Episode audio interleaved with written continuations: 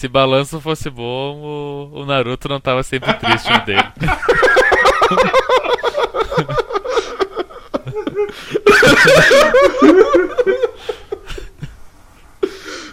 Essa é a minha contribuição.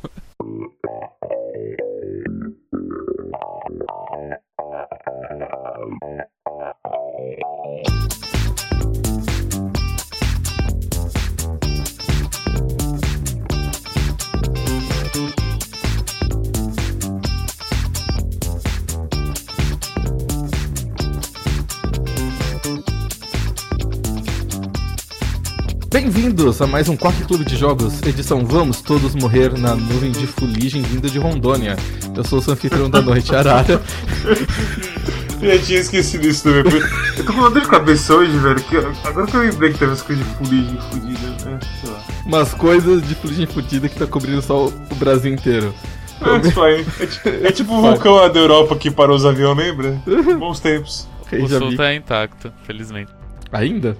É porque é um pouquinho mais longe, Rondônia. Mas mudando de assunto, esquecendo a fuligem, o jogo dessa semana se chama Nowhere Prophet, sobre um cara que ele se vê encarregado de guiar um bando de pessoas para um lugar seguro, numa terra erma meio Mad Max, onde... Irma. Só um pouco. Erma. Erma vem do verbo ermar. Ah, que bom estar, obrigado. Erma, um lugar sem habitantes, deserto. Isso. ok? É uma terra erma. Mas você guia esse grupo de pessoas por terras ermas em busca de um lugar seguro, fugindo de malucos e luditas Fugindo nem tanto, né? Tipo, você mais tem de encontro com uma coisa lá que é o seu objetivo, que é a cripta. É verdade, você não tá necessariamente fugindo. Você tá prosseguindo e é cheio de maluco no teu caminho. É tipo a parte 3 de Jojo, sabe? Basicamente isso. É tipo a parte stage de Jojo se você tivesse 40 pessoas sem nenhum stand. E nesse jogo ele tem uma mecânica muito interessante, ele é um roguelike, baseado em cartas, um pouco como Slay the Spire. E o jogo em si, ele lembra bastante Hearthstone, no sentido que você começa com uma certa quantidade de energia, cada turno que passa, a sua quantidade máxima de energia aumenta em 1 e permite que você use outras cartas. Hear- Hearthstone, Duelist, imagino que vários outros jogos se inspiraram nessa mecânica, esse aqui é igual. Só que a grande graça de Nowhere Prophet é que as suas cartas de soldados, de criaturas, são as pessoas do teu comboio. E quando elas se machucam, a pessoa do teu comboio se machuca e pode eventualmente morrer. Então você tem uma decisão moral muito forte entre eu vou lutar com recursos a menos para poupar as pessoas feridas e evitar que elas morram, ou eu vou me salvar e vou sacrificar essas pessoas aqui para me manter vivo. É, lutar com carta machucada é, tipo, quase garantia que a carta. Não é quase garantia, mas, tipo, é um risco muito alto que ela vai morrer. Sim, quanto mais forte o inimigo, maior probabilidade de você fazer alguma troca de cartas durante um turno. Então você mata a dele e ele mata a sua. A troca de carta eu sinto que, tipo, é uma coisa comum em Hearthstone e todos os jogos assim. E esse jogo, como ele dá um peso pra, pra morte, de, que é uma coisa muito engraçada, porque, tipo, Magic e Yu-Gi-Oh! Tipo, ah, é o cemitério. E nunca tem nenhum peso a porra do cemitério, foda-se. Tem deck até que se baseia em ter um cemitério lotado de gente pra você trazer os caras de volta. Mas nesse não, o cara morrer ou ser ferido é importantíssimo pro seu, pra sua procissão. Imagina você jogar Magic e aí o cara vai lá e mata a tua criatura e ele pega a cri- a criatura da tua mão e rasga a carta no meio. 500 reais no nicho, né? Essa é a sensação de jogar Nowhere Prophet. Na verdade é como se ele pegasse a tua carta e ele pegasse uma caneta permanente e fizesse um risco que vai de um canto até o outro da carta. E o único jeito de tirar essa, essa tinta permanente de, de cima da tua carta é se, se tu entregar teu vale refeição pra, pra, pra um mercado. Pegar três bananas e esfregar bem forte na carta que aí você tira o negócio. Incrível essa tinta, nunca vi coisa igual. Esse jogo é.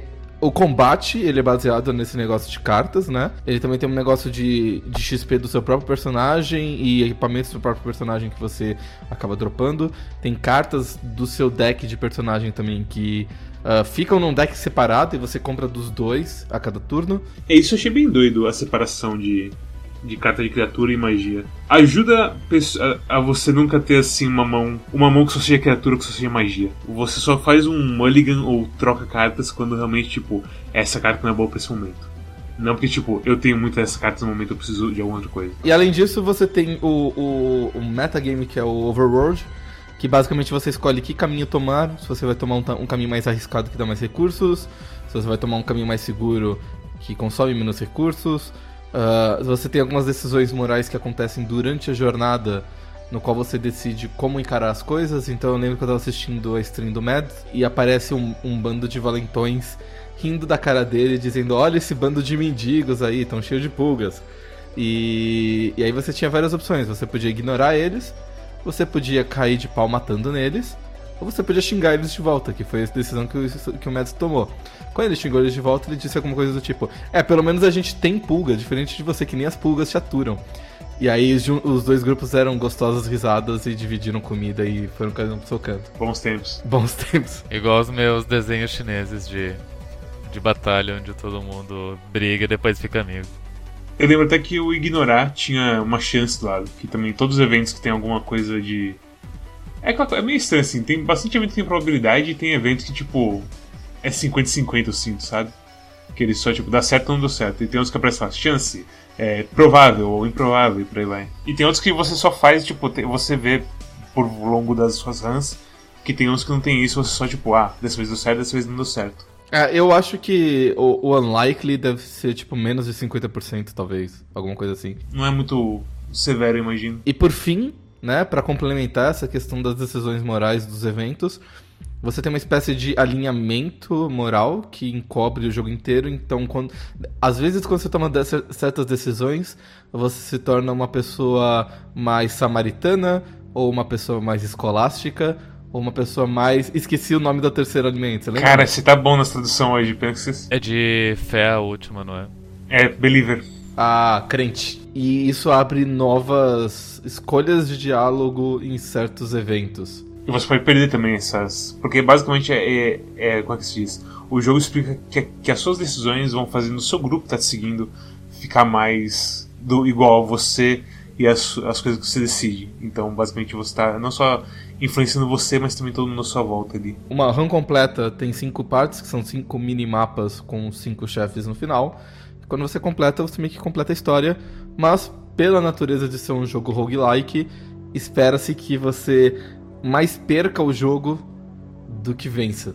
Ah, é, eu apanhei tanto, velho. Eu apanhei tanto. É uma decisão um pouco complicada no caso desse jogo, porque uma run nesse jogo leva em torno de 4 a 5 horas. E esse jogo ele não tem nada de tipo, ah, pensa em Slay the Spire, tu ganha uma experiência que tu destrava umas cartas melhores. Nesse jogo, tu pode jogar 4 horas dele e perder, tu não ganha absolutamente nada. Tu ganha só, digamos, a, a experiência de.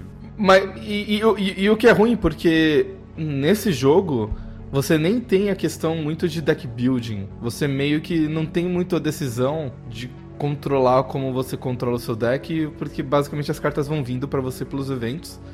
E todas as cartas. E nenhuma das. E as cartas elas não são, tipo, especialmente para um certo estilo de jogo como era em Slay the Spire. Não tem nenhuma carta OP que redefine o jeito que tu joga e, e faz uns combos absurdos e divertidos. Até tem. Eu... É, ah, mas, mas, mas tu não garante que a carta vai vir, sabe? Não, não, não. Você tem coisa que destrava assim, não tem? Na, na página dos. dos profetas.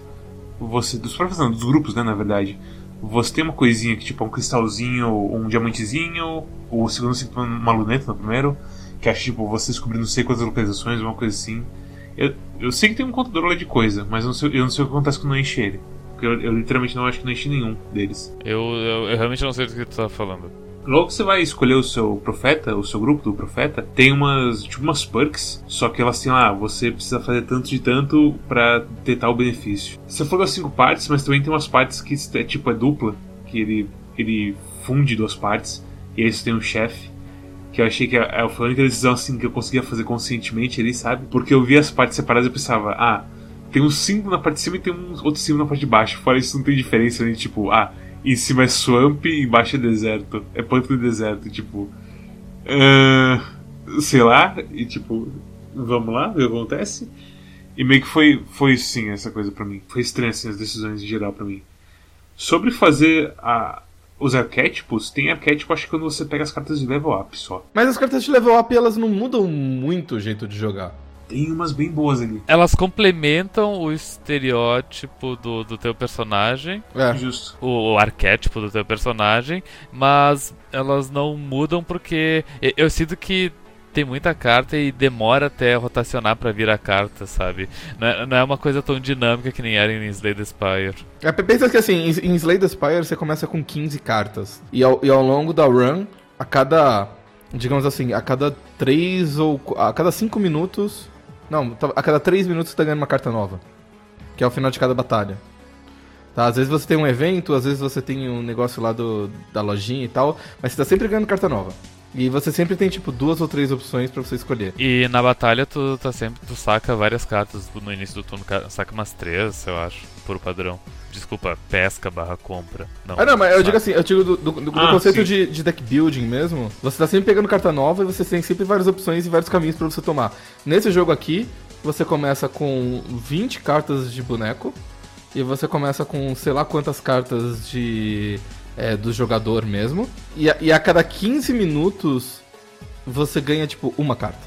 Ah, é, a carta de criatura você ganha mais, né? Mas também você tá. Tá, é, tá ciclando tanto elas que meio que fica nesse estado mesmo. cidades dá pra comprar escravo e tudo mais e e, e, e, e, enfim mais cartas de, de tropas pra ti, mas geral- geralmente tu não, tu não vai ter muito dinheiro pra gastar com isso. As cartas de boneco me lembram, tipo, Magic terceira edição, sabe? Não, não sei, explica aí. Pensa no, no conjunto mais básico de cartas de Magic, que é tipo, ah, essa criatura aqui, ela é 3 manas, ela é 3, 3. Essa aqui é 3 manas, ela é 2, 3, mas ela tem, sei lá, voar. É exa- exatamente, ó. Duas manas é uma carta 2, 3, uma carta 3, 2, ou é uma carta um pouquinho mais fraca que essas, que tem uma habilidade a mais, e não tem nada muito diferente, assim, sabe? É- Eu achei interessante que quando ela tá ferida você paga menos um nelas. Sim, mas elas têm menos um de vida também. Eu vou dizer assim, eu, eu acho que todos nós concordamos, mas o que, que vocês acharam do jogo? É o jogo mais difícil desses de carta e roguelike que eu joguei na minha vida. E ao mesmo tempo o Ben tava falando pra mim que, ah, você jogou errado. Era pra você jogar correndo por todos os nodes que tem marrons e verdes pra você ir coletando recursos em geral. E eu achei meio estranho isso, porque a minha experiência foi que, tipo, quanto mais eu ando, mais eu me machuco e mais eu gasto meus recursos. E eu tô meio que fazendo uma beeline assim pra, tipo, ao mesmo tempo pra recursos e tipo, ao mesmo tempo assim que eu tô pegando coisa marrom e verde, que é a cidade e os, sei lá, depósitos no mapa, eu também tô mantendo em mente que eu tô indo pro chefe. Porque eu tenho uma vida útil nesse jogo. O me falou que, tipo, ah, você não tem. Você vai acumulando coisas ficando cada vez mais forte você faz isso que eu falei. Então, ele me revelando isso, eu senti, cara, eu joguei completamente errado a parte do meta desse jogo, então. E a parte da batalha em si, é, para mim, define o seguinte: na minha primeira stream, na última batalha, eu, eu tava na porta da porra do, do final. E eu sei que ia ter uma batalha mais difícil pro cara lá, mas mesmo assim eu queria pelo menos ver o que tinha lá. E aí eu morri. E aí o Samuel PX estava na stream e falou assim: Haha, não acredito que você tinha taunt no usou no final. E isso me quebrou por dentro completamente. Porque, tipo, eu tinha taunt, eu podia ter durado mais um turno. E a batalha tava pau a pau. Eu podia ir pra qualquer lado. Eu fui e perdi a batalha. Entreguei basicamente a batalha. Minha paciência com esse jogo de, tipo, prestar atenção em todos os detalhes. E analisar a situação tipo. Ah, eu tenho a vantagem de carta. O que, que eu devo fazer agora? Ah, ele tem a vantagem de carta agora, de tipo criaturas na mesa. O que, que eu faço para resolver isso e tudo mais? Minha cabeça não consegue se enrolar em volta disso. É uma coisa assim que é frustrante assim eu ver o tabuleiro e pensar. "É, A gente tá em 7 de mana, é meio late game já pra essa batalha. E eu não sei o que fazer, eu sei que eu vou me machucar por causa disso, porque o cara vai começar a puxar umas coisas da hora da mão dele e eu não tenho coisa da hora na minha mão. Porque você também puxa uma carta por vez também, então se você tá queimando muita carta, as suas opções secam rapidamente, assim, sabe? Se você puxa sem pensar muito. Então é isso, é um jogo, pra mim, completamente opressor, cara. Meu maior problema com esse jogo é que a inteligência artificial é completamente estúpida em todos os sentidos. Ou eu começo a batalha e ele só toma umas decisões estúpidas que eu dou letal nele em dois turnos. É, mas esses caras têm pouca vida também no começo, né? Não, às vezes é um cara que tem tipo 20 de vida e, eu- e ele faz um tro uns troços muito absurdo que eu mato ele em 2, 3 turnos. Ou é um cara que tipo ele, ele tem 5 de vida, mas ele toma umas decisões tão absurdas que eu não consigo por nada chegar nele, eu ma- e metade das minhas tropas morre. E daí do na, e daí tipo, daí já se passou uns 10, 12 turnos, tá uma tá uma batalha de de atrito do caralho. E daí ele toma uma decisão estúpida e fica exposto, daí eu só ataco e ele morre. Eu senti isso também. É ridículo a inteligência artificial desse jogo. Eu não sei se isso é eles fazendo burrada ou se é eles não comprando a carta certa. Eu tive uma batalha que foi bastante longa, porque eu tava enfrentando um cara que ah, a primeira criatura que ele botava na mesa vinha com charge. É, e- esse é um filho da puta completo, velho. E isso valia por Terrível. três turnos ou coisa assim. E- Sim. A primeira invocada por turno durante três turnos. E charge é basicamente. Em Magic tem um enjoo de invocação. Charge é uma criatura que consegue atacar. é, Acho que é iniciativa. Ímpeto. Eles trocaram, não é afetado por enjoo de invocação por ímpeto a partir de, sei lá, qual edição. Porque é mais bonito, comemos. Muito obrigado, Sarge. Não dá pra você escrever uma carta que, tipo, é, a criatura alvo ganha ímpeto. É mais bonito do que a criatura alvo não, é al- não sofre de enjoo de invocação, né? Enjoo de invocação é, uma- é um termo muito estranho. Tipo, um golem tem enjoo de invocação, ele passa mal e precisa de um baldinho pra vomitar antes de começar a batalha, sabe? Ele, ele precisa de um copo com água com açúcar e um banquinho pra sentar. Tô passando mal, gente. Deixa eu sentar aqui. Oh, meu Deus. E aí, por três turnos, ele tem isso. E, assim, as batalhas que eu tive com ele foram até eu ter, sei lá, nove de mana, ou coisa assim. Porque tava um matando o outro sem parar. Até que chegou uma hora que, tipo, não sei se vocês perceberam, mas no- na parte de cima do, do jogo tem a mão dele. Quantas cartas ele tem em cada coisa. E chegou num, chegou num ponto em que ele tava com, eu, eu tava com, tipo, três criaturas na mesa. E ele tava com nenhuma criatura na mesa. E aí ele comprava uma por turno, colocava a criatura e não podia fazer mais nada. Exatamente, tipo, eu sinto que eu deveria estar usando mais isso, de ficar observando a mão deles, tipo, quantas cartas você. Quantas possibilidades tem na sua mão pra você me destruir e tudo mais. Eu acho que não faz muita diferença, porque. Será que não? Você não sabe qual, o que que. Quais as cartas que ele tem na mão. Não é como se fosse um Slay the Spire, onde você tem um deck X e você vai ciclando esse deck, certo? É um deck único que não repete. Então você não tem como saber quais as cartas que ele pode ter na mão. E você nu- nunca enfrenta o mesmo inimigo duas vezes. Então quer dizer, quando você descobre como o inimigo joga, ou você perde pra ele, ou você matou ele e, e já era. Então quer dizer, Eu acho que, tipo, uma, uma pessoa que jogou extensivamente esse jogo provavelmente vai ter uma noção maior, porque os inimigos eles são separados por facções e facções específicas têm cartas que fazem coisas específicas. Mas eu acho que ninguém aqui prestou atenção o suficiente pra saber diferenciar uma facção da outra. É, tem a facção dos caras azul, tem a facção dos bandidos, Tem a facção das bestas, mas a única coisa que eu sei é que tem bestas. uma, uns bandidos podem ter bestas, sei lá. É, e tem a facção dos robôs também que. Os caras podem misturar as cartas. Eu já vi, tipo, os caras normais, o bandido normal usando robô e besta e tudo mais, sabe? Então talvez, tipo, tem- eu acho que tem arquétipo, sim. Esse cara do charge no começo, por exemplo, eu sinto que ele tem, tipo, definido o que ele vai fazer. Dá pra sentir que ele tem, tipo, umas sinergias nas cartas, porque ele tem bastante carta que é construto, e ele tem uma carta que ah, toda vez que ele usa uma carta X, os construtos perdem 2 de custo, e ele pode jogar mais barato. Tem o, o corno que usa taunt em todo bicho. E esse é um filho da puta completo também. O cara do charge e o cara do taunt. Dois filhos da puta não. Eu acho que, assim, o, o grande problema desse jogo são, pra mim, pessoalmente, são dois. Primeiro é porque você não tem muita flexibilidade do jeito que você joga, e aí você tem basicamente um jogo só.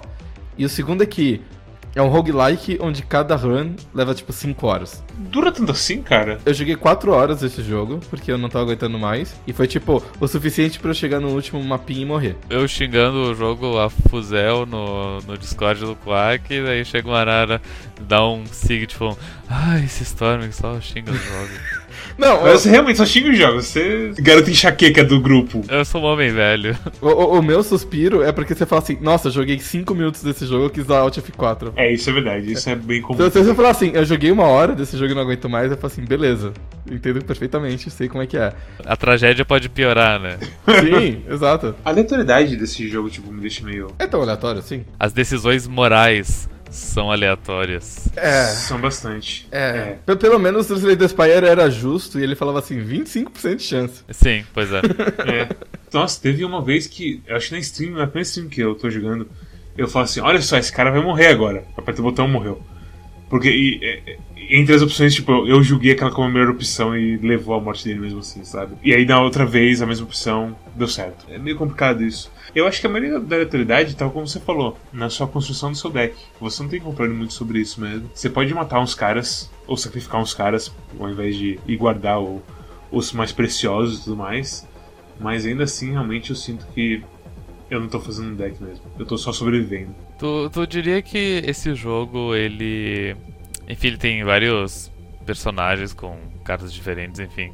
Se, se esse jogo ele é como Into the Breach no sentido de que tem vários, uh, várias equipes e, e arquétipos diferentes para tu jogar e, e, enfrentar o jogo, ou meio que todo mundo é parecido e tudo é parecido e é sempre o mesmo jogo. É, eu abri dois grupos e dois profetas.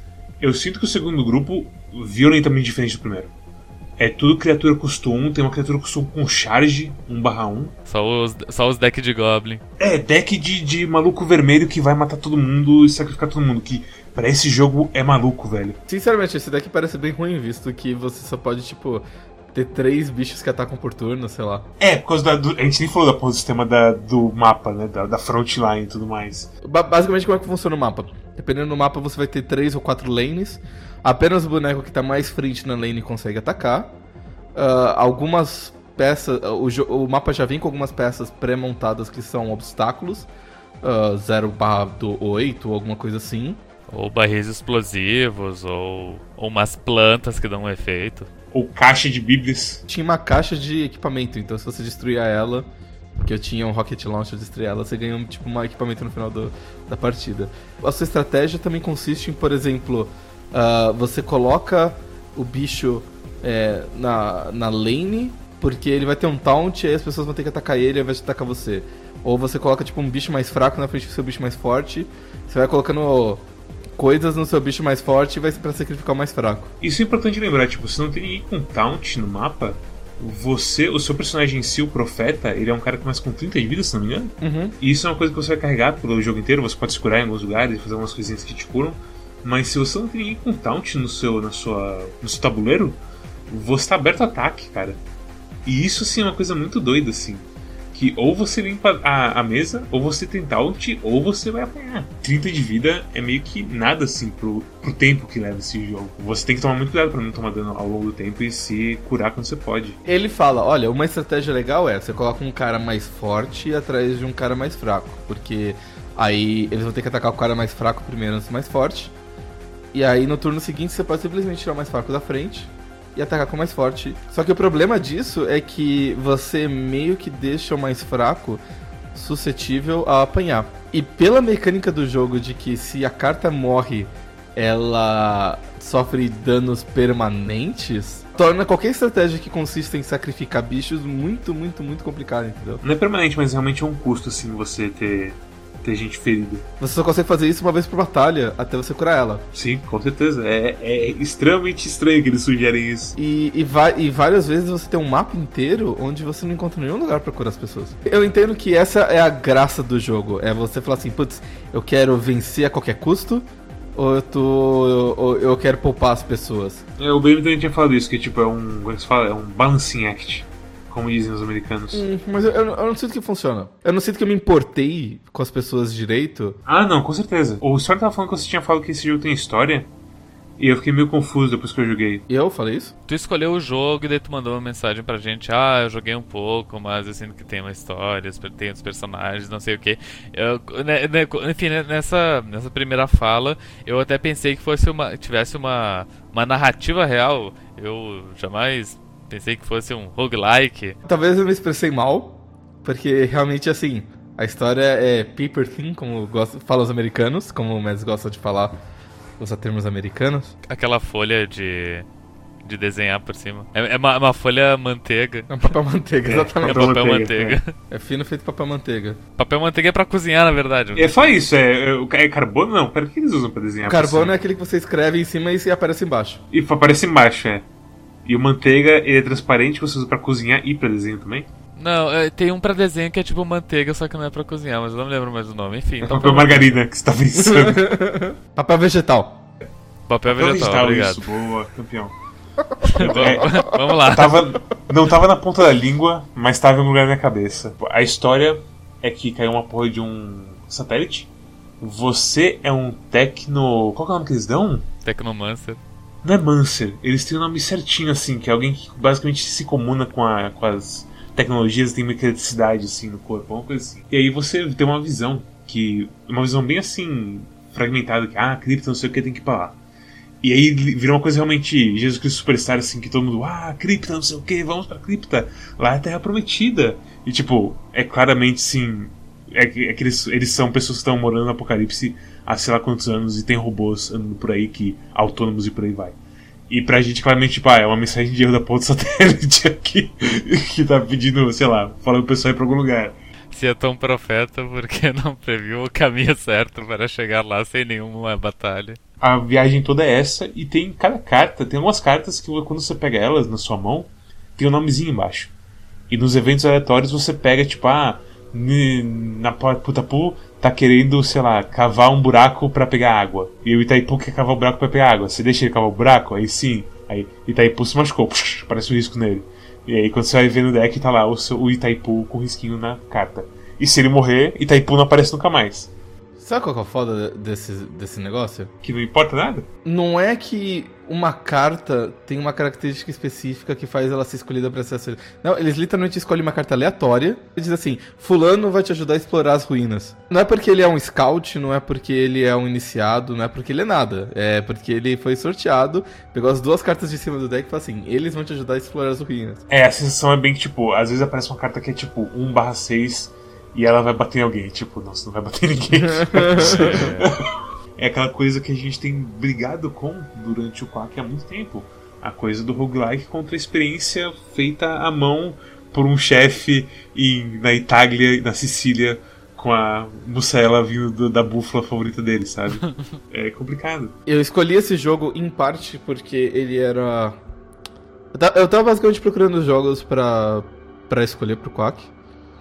E eu lembrei do OpenCritic. Porque o, o OpenCritic.com ele é um site meio que nem o Metacritic. ah, em que ele pega reviews de vários sites diferentes e faz uma média da nota dos jogos. Ah, mas ele tem duas diferenças muito importantes. A primeira é que ele seleciona um pouco melhor quem são os reviewers, né? Quem que tá fazendo os reviews de cada jogo. E ele tem uma interface melhor para, por exemplo, você falar assim, quais são os melhores jogos que saíram nesse período de tempo. Então, por exemplo, se eu falar assim, ah, quais foram os melhores jogos de 2019 que saíram para PC. Então ele vai falar coisas como Resident Evil 2, o remake. Ele vai falar ah, de Sekiro, Slay the Spire tá em quinto lugar. ah, Outer Wilds tá em oitavo lugar. É, garoto. Ah, Apex Legends tá em nono. Perdendo pra Outer Wilds. Nossa, eu, eu tinha até esquecido que Apex Legends foi uma coisa. Ainda é uma coisa. Eu ainda continua o mesmo jogo, assim, basicamente. E Nowhere Profit tá em sétimo. Ele, tá- ele tá com a mesma nota de Outer Wilds, o que eu fiquei bastante curioso, porque eu falei assim. Eu não, eu não ouvi ninguém falar desse jogo. Ele saiu em julho, então quer dizer, faz exatamente um mês que ele saiu, então eu falei assim, porra, o Overloader, o Totoro, esses caras assim que jogam bastante coisa que sai, eles deviam conhecer esse jogo. Como é que eles não conhecem? Como é que eles não, não falaram nada? Tu não ouviu falar do Profeta em nenhum lugar, então. o Katana Zero, por exemplo, tá com 84 de nota. O, Alter, o Nowhere Profit tá com 87. Então eu falei assim, porra, né? Tá, tá com uma nota boa. Que, que interessante. Aí eu vi que se tratava de um jogo de card game, mas que tinha os combates e tal. Eu falei assim, porra, parece interessante, vou escolher. E eu tô um pouco arrependido, porque. Assim, é, é estranho, porque eu acho que é uma coisa de. a combinação das coisas. Porque o jogo em carta em si é bem feitinho, certo? Você tem as coisas do tabuleiro e da coisa da sua mana que copia Hearthstone. E as cartinhas que, tipo, tem um efeito basiquinho, mas aí tem as magias separadas das suas cartas, que é uma coisa que eu acho bem inteligente para manter o balanço da sua mão e tudo mais. Pra, não, pra a sorte afetar menos um card game, que é uma coisa que, convenhamos, Magic, você compra sete cartas no começo ali que é aleatório. Pode vir o seu combo letal ou pode vir porra nenhuma. Não, assim, eu sinto que eles resolveram vários problemas. Exceto, exceto o problema de que o combate ele é super aleatório e o jogo em si ele é comprido demais e muito chato. Que são os grandes problemas de verdade. Tipo, eu, eu, não, eu não ligaria, por exemplo, se o combate fosse desbalanceado a meu favor e o jogo fosse fácil demais. Se ele fosse interessante o suficiente. Tem aquela filosofia do Dota, né? Que em Dota eles nunca tentam balancear diminuindo o poder das pessoas, dos, dos bonecos. É, é, meio raro. Eles, eles, eles sempre tentam tipo, aumentar o poder dos outros bonecos para que todo mundo fique quebrado. Mas quebrado de um jeito meio igual. O, o próprio game designer do Samurai Shodown recentemente, ele veio a público e falou que assim, uh, você meio que. Como é que se diz? Você balancear o jogo para que todo mundo seja em pé de igualdade é um negócio muito chato. Eu acho que seria mais importante fazer um jogo que fosse, tipo, divertido. E, e eu. Eu não consigo ver um. Um mundo onde esse jogo se torne divertido. Eu sinto que o que grande parte do problema é que eu. A. A batalha ela é complexa demais para fazer um jogo single player justo ou que tu se sinta poderoso. É uma coisa meio Mortal Kombat, onde a inteligência artificial ou, ou ela é é retardada mental ou ela, ou ela, ela prevê todos os teus golpes? O MK Walker, que ele sabia o botão que você apertava e reagia antes de você socar ele. É, uma coisa meio assim. E, e eu sinto que parte do problema é que as cartas, os recursos que tu tem à disposição são os mesmos recursos que a inteligência artificial tem à disposição, com a vantagem e que ela que ela sabe jogar, ah, não, não só que ela sabe jogar, mas que também ela tem tipo umas passivas e uns recursos extras. E, e ela tem um, é, um acesso melhor a, a, tipo a todas as possibilidades. É tipo o computador que ele processa todas as possibilidades. Se eu fazer isso, vai acontecer isso, se eu fizer isso, vai acontecer isso. E toma a melhor decisão praticamente sempre. E, e daí, bom, Uh, toda vez que a gente falar de Slay the Spire, toma um shot.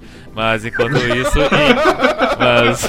Enquanto isso. Morreu o público, morreu. É, enquanto isso, em Slay the Spire, eu tenho o meu deck. E os monstros e as habilidades dos monstros são coisas definidas deles, não são coisas que eu tenho acesso também. Uhum. Sim, sim, verdade. Então verdade. o balanço ele acaba se tornando uma coisa muito mais uh, lógica Slade Spire não tem balanço, ele tem uma curva de dificuldade mais ou menos bem definida, assim, porque você vai encontrar certos inimigos no primeiro. É, na, no primeiro tier, certos inimigos no segundo, certos inimigos no terceiro. Os, os inimigos vão ficando progressivamente mais difíceis. Eles são variados entre si, mas tem uma curva de dificuldade. O que o jogo te desafia é a construir um deck que esteja constantemente é, ultrapassando essa curva de dificuldade. Ok, justo. E, tipo, é, é acho que tá mais da verdade que você tava falando no começo, que, tipo, é muito igual o, as ferramentas na mão de, do PC e nossas. Então, tipo, até mesmo os jogos simples como Brigador, por exemplo, que eu tava jogando essa semana. É tipo, o PC, ele tem um, alguns deles têm os mesmos veículos, mesmas armas, só que eles são os tijolinhos. Eles não têm a visão é, periférica que eu tenho, é, a visão isométrica que eu tenho. Eu sei que eles estão atrás do prédio, eles não sabem que eu estou atrás do prédio. Quando eu derrubo o prédio e derrubo ele junto, é porque eu tinha a, a, o privilégio de informação que eles não tinham. E já aqui não, é tipo, é, é justo, assim, sabe? Tá pau a pau, assim, o que o, o que o PC faz com você e o que você faz com ele. Interessante, né? É? É, e, é e, ou seja, balanço não deixa ninguém feliz. né? É, meio que esse é, é, é, tipo, é como se eles tivessem balanceado para um jogo multiplayer, como você falou.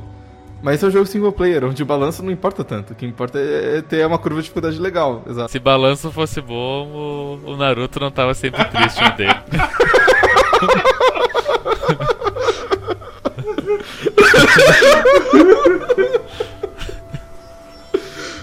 Essa é a minha contribuição. Eu acho que eu vou. Deu dor de cabeça de tanto.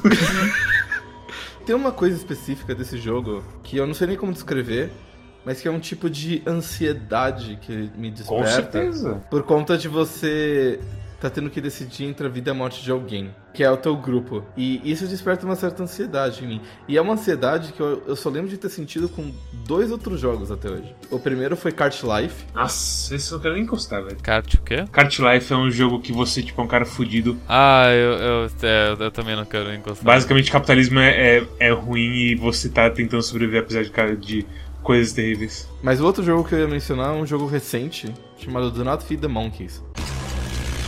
Nesse ponto nós acabamos gravando um quick quack de Don't Feed the Monkeys. Meu Deus do céu, eu tô morrendo. Tem pessoas morrendo por minha causa e eu tô me sentindo muito mal com isso e eu não quero que ninguém morra por minha causa e se fosse Fire Emblem, você só reseta o jogo. Foda-se, sabe? Sim, aqui você tá meio que. Eu pensei em Fire Emblem também, porque justamente Fire Emblem tá na, meio, na boca de todo mundo por causa do Treehouse e tudo mais. Mas é, aqui é um tiro reto, assim, pela, pelo Wasteland em geral, assim, você não tem como voltar. Storm, pra quem você recomenda esse jogo e que nota você dá? Eu não recomendo esse jogo. Agora a nota eu não sei que nota dá pra esse jogo. Porque eu, eu disse que é um jogo muito mediano, e daí um jogo mediano eu pediria uma nota, sei lá, 5. Mas daí eu penso, tipo. É que é aquela coisa, eu, eu, eu sempre falo isso sobre filmes. Ah, existem filmes bons, enfim, tu assiste o filme é bom. Existem filmes ruins que tu assiste filme, caralho, que filme ruim. Mas o filme é tão ruim, mas é tão ruim que ele dá a volta e tu começa a achar graça do filme, ele se torna uma experiência boa. Ele é interessante. E existem filmes que eles não, eles não são nada, eles são medianos. E esses são os verdadeiros filmes ruins. Os filmes medianos. Então eu diria que então, por esse jogo ser mediano, ele, ele é uma nota 5, mas talvez isso seja uma coisa meio ruim, sabe? E ah, sobre o jogo mesmo, ele. Sei lá, o, o combate não me cativou, ele tem muito texto, não me importo com o texto. Uma RAM provavelmente ah, que tu zera vai ter umas 4 ou 5 horas, que é tipo 5 vezes mais do que zerar o jogo do, em, em Slay the Spire, que, que é um tempo adequado, eu sinto, pra um roguelike de cartinha.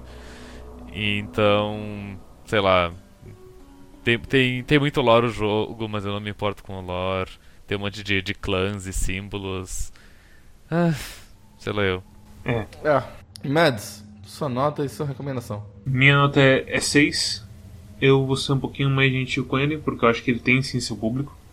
É, como a gente tá falando de tipo, se eu fosse bom nesse jogo, seria legal. Eu acho que nesse caso também tá valendo aqui. Tipo, se eu fosse bom em cartinhas, tipo, saber fazer os julgamentos certos de tipo, ah, eu tenho eu não tenho letal, mas eu vou preparar o chão pra ter letal e, e ao mesmo tempo me proteger pra não tomar ninguém ser ferido nem nada assim tudo mais.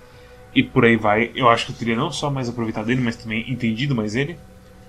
É, a música dele eu acho bem boa.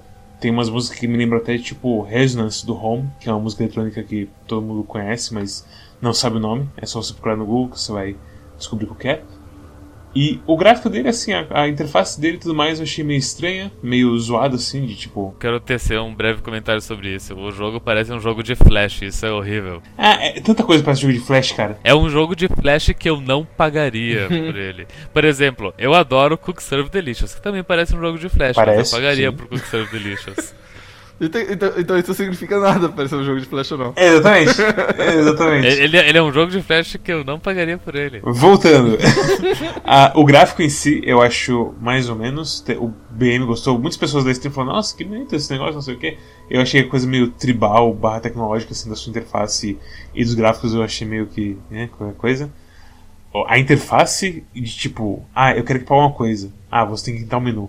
E tipo, é um, eu acho que sempre um clica a mais do que eu queria clicar, assim, e equipar logo a porra da minha armadura. É muito difícil de achar qualquer coisa naqueles menus. É, você, eu me perdi demais, assim. Na stream você vê que toda vez que eu entrei no menu é tipo, ah, pera, não é aqui, volta. Ah, também não é aqui, volta. Tipo, pera, onde que é então? Tem que ser um lugar isso aqui. Que nem eu te falei no, no stream hoje, também aquelas coisas em, te- ah, que dão muita raiva, de tipo, tu chega numa, num acampamento e daí tem um. E daí tem um menu no canto ali que tá piscando dourado. Daí tu pensa, ah, tem algum item novo, enfim. Daí tu clica ali e é porque na batalha anterior tu conseguiu um, um pneu furado. Que daí o jogo tá dizendo, "Ó, olha, tu tem sete pneus furados. Que quando tu chegar numa cidade tu vai poder trocar eles por baterias. É, ele devia só vender a porra das coisas ali automaticamente, sabe? É, é, ou- mas tipo, pra quem te avisar que, tem, que tá ali, tipo, tu nem pode usar eles, sabe? É, e tipo, o- os recursos que você pega servem só pra você vender. Sim. E sobre pra quem eu recomendo, eu recomendo pros caras que é os demônios assim, de jogo de carta mesmo. Samuel PX tá aí, jogando 500 Magic dele, ganhando dinheiro, investindo em cartinha e tudo mais. Bem falou que era tipo, ah, quem gosta de FTL e Hearthstone, que eu acho que é uma análise mais acertada, assim, sabe? Tipo, é Eu detesto isso. FTL, Hearthstone. Eu, eu, eu joguei algumas horas até eu perceber. é, Até eu chegar naquele ponto que eu percebi que se eu não dar dinheiro pra esse jogo, eu não tenho como ficar melhor nele. É isso, assim, sabe? Eu reconheço que ele tem um monte de coisas assim. Pessoas trabalhando bastante aqui, ao mesmo tempo eu odeio isso. Obrigado, eu odeio. Exatamente, exatamente. é. A minha nota pra esse jogo é um 5. Eu fiquei, eu fiquei em dúvida entre 5 e 4. Não teve desleixo é, em nenhuma parte do jogo. Em que, assim, eu concordo que a interface ela. Ela podia ser um, ela, ela realmente precisa de um clique a mais do que ela devia precisar em tudo. Mas eu não acho que ela é ruim. Eu, eu entendo que os gráficos, eles. Tem, tem gente que não gosta do estilo, da arte, dos personagens. Mas eu pes- pessoalmente gosto. E eu não acho que ele é ruim também. Eu não acho que os gráficos. Tipo, ele, ele funciona em vários níveis. Agora você falou, uma coisa que eu senti assim na arte que faltou. No começo, na splash screen, na, na tela de título do jogo, você tem essa arte de um, eu imagino que um profeta assim, um cara com barba assim, umas vestimentas assim meio religiosas, umas coisas tecnológicas. E esse tipo de arte meio que nunca volta assim no jogo, tipo, é, arte de corpo inteiro dos caras ou da situação que tá à sua volta, sabe? É só tipo uma caixa de texto fixa assim, com o textinho aparecendo e talvez o ícone da, da cara tá envolvida na ação. Uma coisa que esse, esse, esse, esses gráficos, enfim, esse estilo me lembrou foi um pouquinho de Banner Saga, que a gente jogou também. Porque, mais pelas coisas que eles inspiram na gente, desse negócio mais medieval, de, enfim, terra arrasada e tal. Ah, mas Banner Saga ele tinha uma história, então ele tinha várias oportunidades pra eles mostrarem, tipo, paisagens e personagens. Enquanto que nesse jogo é, eu, eu sinto que você querer contar uma narrativa muito complexa num jogo de roguelike é bem complicado. Eu não, eu, eu não lembro de nenhum jogo que seja muito bom em fazer isso, porque a própria natureza aleatória do roguelike meio que impede que você conte uma história de maneira linear e são poucas as pessoas que estão dispostas a, tipo, coletar pedaços de lore pra entender uma história. Tem que ser uma história muito boa pra aguentar isso, sabe? O... E geralmente, quando você tem uma história contada por pedaços de lore, ela tá amparada numa história linear. Então você pega, assim, sei lá, Dark Souls. As pessoas adoram ficar fazendo teorias sobre Dark Souls. Só que Dark Souls, você tem, tipo, um caminho linear onde você é apresentado progressivamente vários elementos da história e que, eventualmente, você entende a história principal e aí você pega algumas coisas que você vai explorando a partir dali, entendeu? O lore desse jogo tem umas coisas que dá pra você pegar, tipo, você não é o único que tá falando com, a- com as máquinas, e tem pessoas que são afetadas de maneira diferente pela pelas máquinas. Mas isso, tipo, eu descobri por causa de uma coisa específica. E ele nunca mais apareceu. Igual o que você falou, tipo, a aleatoriedade quebra completamente o ritmo de qualquer história que possa ser contada aqui. Se esse jogo fosse um jogo linear, onde você tem, sei lá, um. ce- ca- Cada, cada pedaço é um cenário, certo? Imagina assim, cada, cada um dos pedacinhos do mapa é um cenário. Você começa com uma, uma quantidade de, de pessoas e tudo mais, e seu objetivo é só chegar até o final daquele mapa. E aí você pode fazer os sacrifícios que forem necessários pra você chegar no final daquele mapa, porque você sabe que uma vez que você chegar na cidade, você vai ter um grupo diferente de pessoas, você vai estar comandando um novo, uma nova pessoa, e à medida que você vai chegando nas cidades e vai fazendo as coisas, você vai avançando numa certa história linear. Então você teria a mesma mecânica, certo? Você teria a mesma. ah, a, mesma mecânica de combate, o mesmo negócio de morrer os personagens e tudo mais, mas o seu foco é um pouco diferente, por quê? Principalmente porque não tem o negócio de custo investido, sabe? Você, quanto mais longe você vai no jogo, quanto mais longe você vai na run, pior é a sensação de você ver que um, um, um boneco seu morreu. Porque você fala assim, putz, 5 horas nessa. 4 horas nessa run e morreu dois bonecos. E agora, ao invés de ter 15, eu tenho 13. E agora todas as batalhas vão ficar muito piores. Se fossem cenários, então cada cenário seria como se fosse uma run de uma hora. Ficaria muito mais fácil de você. Ah, beleza, eu falhei, mas eu aprendi como mexer com o meu deck. Você poderia ter mais variedades de decks e você poderia contar uma história naquele universo, né? Eu sinto que isso, por exemplo, é uma solução. Existem várias soluções. Claramente gastaram bastante tempo pensando nele, fizeram oito facções, sei lá, e fizeram um monte de, de, de pessoas e cidades e coisas e tal. Você vai na cidade lá, tem tem o Crane, que é onde as pessoas tomam decisões políticas, e tem o, a favela e não sei o quê. Quê? De onde veio? Quando você vai na primeira cidade, na, na, na, na, parte da direita tem lá, explorar tal lugar, explorar tal lugar. E aí um dos lugares é o Crane, que é tipo a garra, o... Esqueci o negócio. Que é onde eles tomam as decisões políticas da cidade. E aí tem vários lugares, tipo, tem um que é um mercado, tem um que é uma favela, tem um que é um... Alguém pensou naquilo, e você fala assim, putz, eles pensaram em como funciona essa cidade. E tudo que você recebe é, sei lá, dois parágrafos e uma decisão moral. Eu... Ah, é, é, como eu falei, se, se, alguém tivesse um pouquinho mais de, de visão, uma visão diferente do jogo, as coisas clicariam de um jeito muito melhor. Mas não clicou, e aí é um monte de elementos bons, meio que desperdiçados, então por isso que uma nota 5. Bem, se vocês gostaram desse episódio, uh, e vocês estão assistindo pelo YouTube, cliquem em curtir, por favor, pelo amor de Deus. Uh, seus curtir são a única coisa que mantém esse canal vivo. Na verdade. Eu, eu, eu acho que a melhor coisa que tu pode fazer nesse momento é, é compartilhar o Quack pra.